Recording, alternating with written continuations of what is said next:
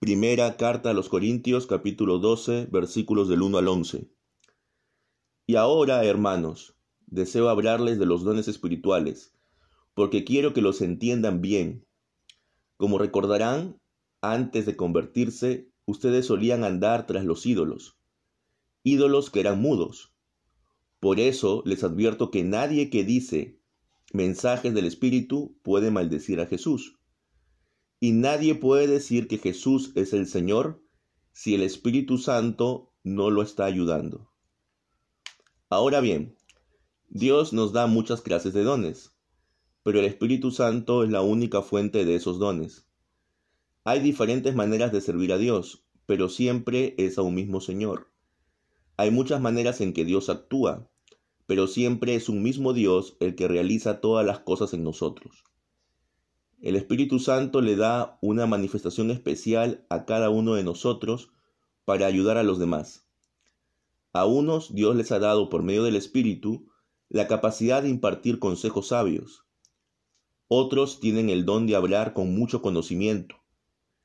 Y es el mismo Espíritu el que se lo ha dado. A unos les da una fe extraordinaria, a otros poder para sanar enfermos, a otros les concede el poder de realizar milagros y a otros el don de profetizar. A unos les da el poder de discernir entre un espíritu malo y el espíritu de Dios. A otros les concede que puedan hablar en diversas lenguas. Y aún a otros les da el don de interpretar esas lenguas.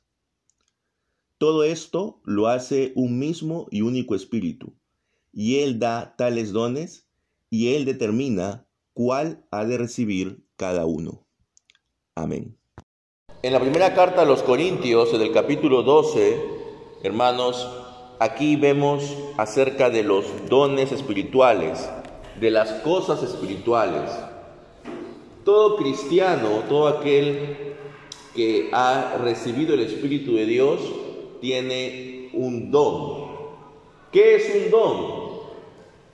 Bueno, un don puede ser algo que el Espíritu Santo potencie en una persona, una habilidad natural que el Espíritu Santo potencia para de esa manera servir en el cuerpo de Cristo, o puede ser algo completamente nuevo. Puede ser una actuación sobrenatural del Espíritu en la persona.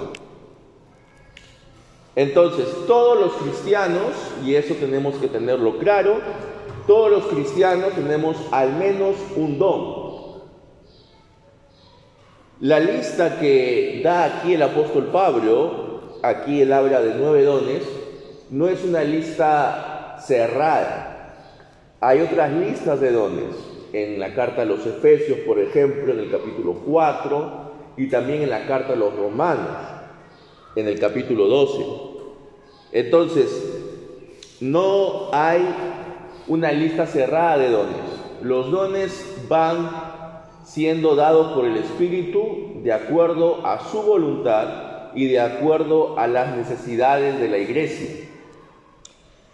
Entonces es importante entender también de que el Espíritu Santo es quien, es quien decide el don que tenemos. Esto es una prueba más de la personalidad del Espíritu Santo. Si el Espíritu Santo simplemente fuera una energía, una fuerza, como dicen los herejes, por ejemplo, de los testigos de Jehová, entonces Él no tendría la capacidad de dar a tal o cual persona el don que corresponde. Aquí estamos hablando de una personalidad, de una toma de decisión de parte del Espíritu. Entonces, es el Espíritu el que reparte los dones como Él quiere a cada cristiano, por lo menos un don. Puede ser que hayan cristianos que tengan más de un don. Y esto eh, vamos a verlo, por ejemplo, en el versículo 31, aunque no forma parte del texto, pero en el último versículo del capítulo 12 dice, como no es así, ustedes deben procurar los mejores dones, pero yo les muestro un camino aún más excelente. Es decir, el apóstol Pablo dice de que nosotros podemos pedir ¿no? Por ciertos dones que Él considera los mejores, aparte del don que ya tenemos. Entonces, hay cristianos que pueden tener más de un don, pero tampoco debemos ansiar tener muchos dones, porque como dice en la parábola que enseñó nuestro Señor Jesús, quien más talentos tiene, a quien más se le, se le da, más se le pedirá cuenta, ¿no? Entonces, también debemos tener conciencia de eso. Todos tenemos un don. Ahora, ¿cómo sé cuál es mi don? ¿Cómo lo puedo descubrir?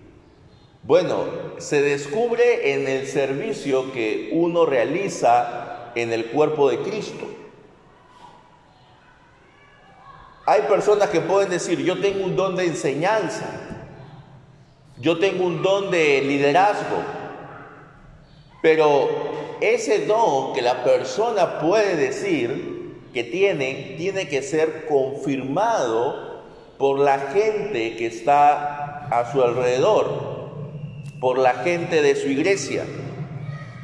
Si alguien dice que tiene el don, por ejemplo, el don de enseñanza, pero cuando enseña nadie lo entiende, enseña de manera confusa, desordenada, o lo hace de manera muy aburrida, que la gente se cansa, entonces podemos decir de que esta persona no tiene el don de enseñanza. Cree tener el don de enseñanza, pero no lo tiene. Igualmente, si alguien dice que tiene el don de liderar, pero es una persona que se lleva mal con los demás, que tiene un trato déspota hacia, hacia otros, entonces no podemos decir que tiene el don de liderar. Igualmente, podemos hablar del don de la música, por ejemplo, ¿no? El don de la música puede ser una acción en la cual el Espíritu Santo potencie el talento, la habilidad natural que tiene una persona. Pero si una persona por más que se esfuerza, por más que ha intentado tocar un instrumento, no lo hace bien, entonces no tiene el don, pues. Entonces nosotros no podemos exigir al Espíritu Santo que nos dé ciertos dones, pero sí podemos procurar tener ciertos dones. Y debemos ser realistas y aceptar los dones que tenemos. No los dones que uno quisiera, sino los dones que uno tiene. Ahora, también hay que diferenciar entre don y oficio, ¿no? Porque en el don del liderazgo, por ejemplo, hay algunas damas que pueden decir, yo tengo el don del liderazgo. Y sí, podemos ver que en su trato, en su manera de proceder, son personas que muestran sabiduría, muestran discernimiento para tomar buenas decisiones. Pero el oficio de liderazgo en la iglesia no está dado a las damas. Entonces, esas damas que podrían tener un don de liderazgo, ¿cómo podrían ejercerlo? Ayudando a los varones que son los líderes, aconsejándoles. Pero ellas mismas no podrían ejercer ese don. O sea, hay que diferenciar entre don y oficio. Ellas mismas no podrían hacer el liderazgo, pero sí pueden ayudar a los varones, a los ancianos que ejercen el liderazgo. Entonces, habiendo dicho esto, el apóstol Pablo habla acerca de que Solamente aquellos que tienen el Espíritu Santo pueden llamar Señor a Jesús. Y nadie que tenga el Espíritu Santo puede maldecir a Jesús. Puede decirle anatema a Jesús. El término anatema era un término que usaban los judíos para maldecir. Entonces, por, de allí podemos darnos cuenta que el apóstol Pablo se está refiriendo básicamente a los judíos. O sea, los judíos maldecían a Jesús. Y eso era porque ellos no tienen el Espíritu Santo. Pero si lo tuvieran, entonces podrían llamar a Jesús el Señor. También el apóstol Pablo dice de que a pesar de la gran diversidad de dones y de ministerios, el Espíritu y el Señor es el mismo. Por lo tanto, no podemos ver los dones como una competencia, ¿no? Decir, bueno, yo tengo el don de enseñanza y yo tengo el don de profecía. Entonces, ¿cuál don es más importante? Al final todos los dones provienen de Dios. Y aquí empieza a hablar acerca de los dones.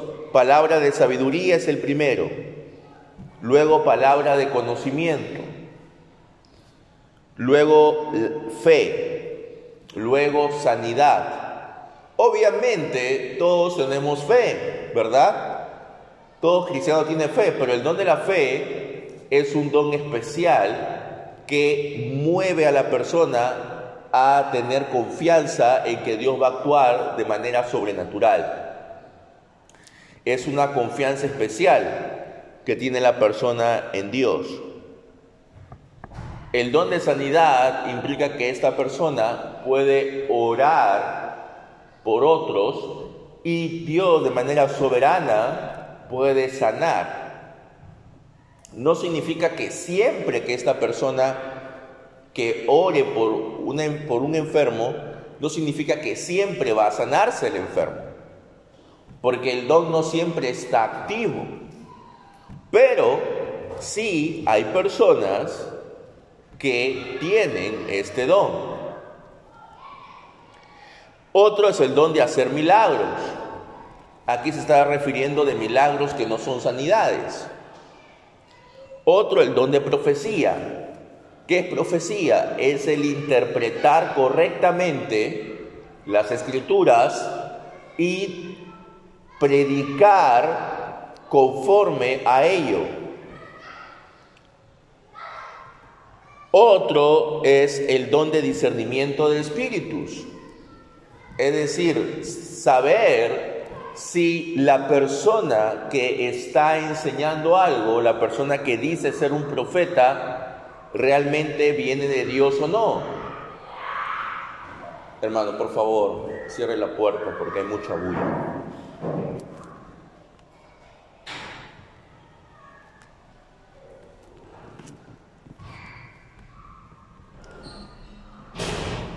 Entonces,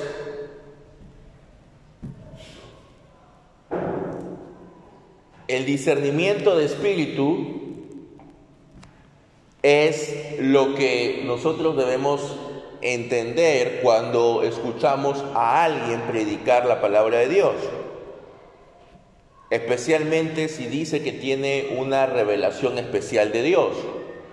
Hay pautas para entender esto. Por ejemplo, en la Didaje, que es un documento del primer siglo, se dice de que el profeta no es una persona que busca beneficiarse. El profeta no es una persona que busca decir algo que eh, le signifique un beneficio. Entonces, allí nosotros podemos discernir, ¿no? Si realmente esta persona está hablando en nombre de Dios o no. Muchas veces los problemas que tenemos en la iglesia a nivel general es por falta de discernimiento. Creemos que cualquier persona que se levanta con una Biblia en la mano dice cosas buenas y no es así. Tenemos que discernir También tenemos que tener en cuenta el don de hablar diversos géneros de lenguas, que viene acompañado del don de interpretar las lenguas.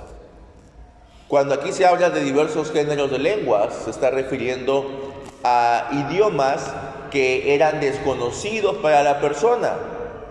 Y aquí no podemos ir más atrás, cuando en el día del Pentecostés en Jerusalén, ¿qué pasó? ¿No? El Espíritu se derramó y la gente, los discípulos empezaron a hablar en lenguas que para ellos eran desconocidas, pero para los que estaban allí no lo eran, porque había allí gente que venía de todo el imperio romano. Así también, en la iglesia de Corinto, si alguien empezaba a hablar en un idioma que no era el griego ni el arameo, entonces obviamente la gente no lo iba a entender. Por eso es que tenía que haber otra persona que interpretase, que traduzca esas lenguas. Ya en el capítulo 14, San Pablo va a decir de que si no hay intérprete, entonces es mejor que la persona se calle en público. Eso nos muestra de que el don de lenguas no era un don que se apoderaba de la persona y que la persona entraba en un estado de trance, en un estado de éxtasis y empezaba a hablar, como a veces podemos ver en la actualidad. No, el don de lenguas estaba sometido a la voluntad de la persona. Y por eso es de que si la persona veía de que no había intérprete, entonces era mejor callar para de esta manera eh, no confundir a los incrédulos que estuvieran allí. Todos estos dones los hace el mismo Espíritu, que los reparte según su voluntad. Pero había un problema. Los corintios consideraban que ciertos dones eran superiores a otros, especialmente el don de hablar en lenguas. Y es interesante que el don de hablar en lenguas solo se menciona en la lista de dones en Corinto no se menciona ni en Éfeso ni en Roma. Al parecer, de manera soberana, Dios, por medio del Espíritu, había puesto ese don en algunas personas de Corinto. Y como era un don, digamos, especial, era un don que llamaba la atención, entonces estas personas se creían superiores al resto. Y esto no es distinto a lo que podemos ver actualmente, ¿no? En ciertas iglesias, que dicen de que aquellos que tienen el Espíritu Santo deben hablar en lenguas. Pero aquí se nos da una lista de nueve dones. No todos hablaban en lenguas. Entonces, ¿qué pasa con los otros ocho que tenían otros dones? ¿No tenían el Espíritu Santo acaso? Entonces, esta idea de que para mostrar que realmente tienes el Espíritu debes hablar en lenguas es falso.